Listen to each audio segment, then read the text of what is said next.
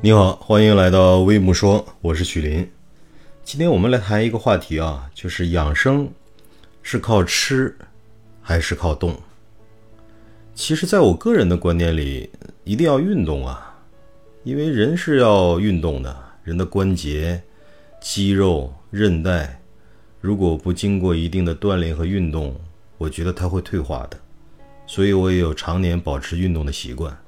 但是我有一次看一个电视的采访，采访的是大导演、大演员姜文。姜文在说他拍呃《芙蓉镇》那个电影的时候，导演是我国著名的一个导演，叫谢晋。有一次他大汗淋漓的刚刚运动完，跑到片场去拍戏，谢晋导演就跟姜文说：“你不能这么运动啊！你出了这么多汗，费了这么多的体力。”对身体是有伤害的。他说：“你看，我从来不运动，每天好好吃饭，营养均衡，你的身体就会棒棒的。不要乱运动，会伤了你的元气的。”当然，姜文呢也没当回事儿。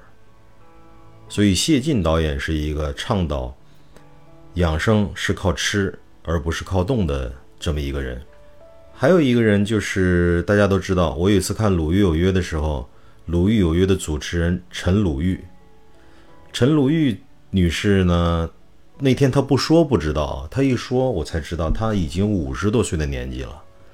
后来我一想，也是，她大概九二年的时候就在主持中央台的一档节目，叫《医院风景线》。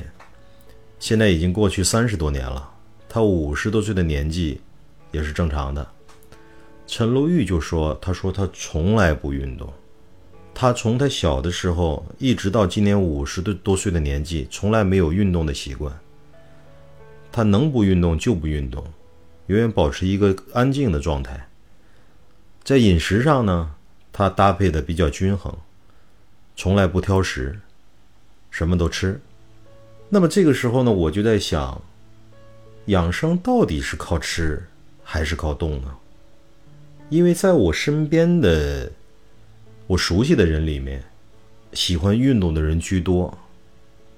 我参加了一个跑步的一个团体，这个团体里年纪最大的有七十多岁的老人，他们几乎一辈子都有运动的习惯，身体状态也都非常的好，精神非常的矍铄，甚至呢，七十多岁了还在保持工作，没有退休的打算，意思是。活到老，工作到老，让自己一直有价值感。通过这些分析呢，我个人就觉得，嗯，没关系。可能人的体质不同，有些人的体质就适合运动，有些人的体质呢，他不运动也没关系，靠静下来，好好的搭配合理的饮食，就能达到一个健康的状态。直到有一次我跑步受伤了，我怎么受伤的？我大概讲一下啊。我有一次买了一双新的跑鞋，穿上之后呢，感觉刚刚好，非常合脚。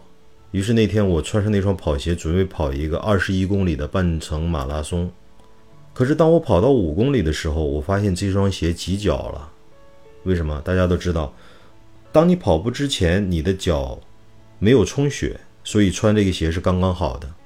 跑了五公里之后，血液集中在脚部，你的脚就会变大。这个时候鞋就挤脚了，鞋挤脚的状态下，我跑步的技术动作就会变形。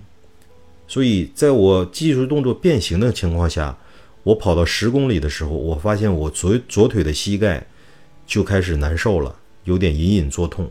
但是我没当回事儿，我就继续坚持着完成了我当天的目标，跑了二十一公里。跑完之后，我感觉我的左腿受伤了，膝盖。越来越疼痛，到了第二天早晨，我早起的时候，我发现我的左腿膝盖已经有点肿胀，而且非常的疼痛。我想这下完蛋了，可能最近的十天半个月我都没办法运动了。于是呢，我就静下来休养。可是整整两个星期，我完全没有运动，但是我腿部的疼痛丝毫没有缓解。我尝试过出去跑一圈儿。后来发现，别说跑了，走路都有点艰难。这个时候，我的一个朋友就建议我说：“你要在饮食上做好营养均衡，同时呢，你最好去吃一些补充钙质的，然后补充关节润滑功能的一些保健品。同时呢，饮食你一定要搭配的更加合理和健康。我听从了他的建议之后呢，我就去把饮食搞得蛋白质更加丰富，同时呢又补充了一些保健品。果不其然，只过了一个多星期的时间，我的左腿的伤就痊愈了。那么经过这件事情之后呢，我对这个问题不纠结了。我觉得人到底是靠饮食来让自己的身体更好。还是靠运动来让自己的身体能变得更好，这个事情啊，没有绝对。一个再喜欢运动的人，你也需要在饮食的搭配上，在维生素和微量元素的补充上，去在饮食上做好完善的搭配。一个人饮食搭配的再完善，补充的营养再丰富，你也需要通过运动。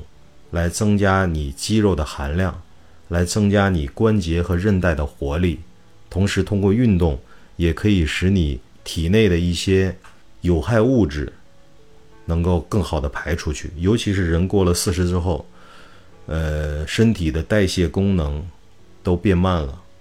如果不去运动、不去出汗的话，很难让体内的一些垃圾有效的排出去。所以今天你再问我。养生到底是靠动，还是靠饮食？我觉得没有绝对的答案，应该两方面都结合，既适可而止的运动，又营养均衡的搭配着把饭吃好，这才是一个人保持健康的最关键的东西。所以，我不知道您对这个话题有没有自己的一些见解，不妨评论区留言讨论，我们来一起努力，让自己。健康的活到一百岁。再见。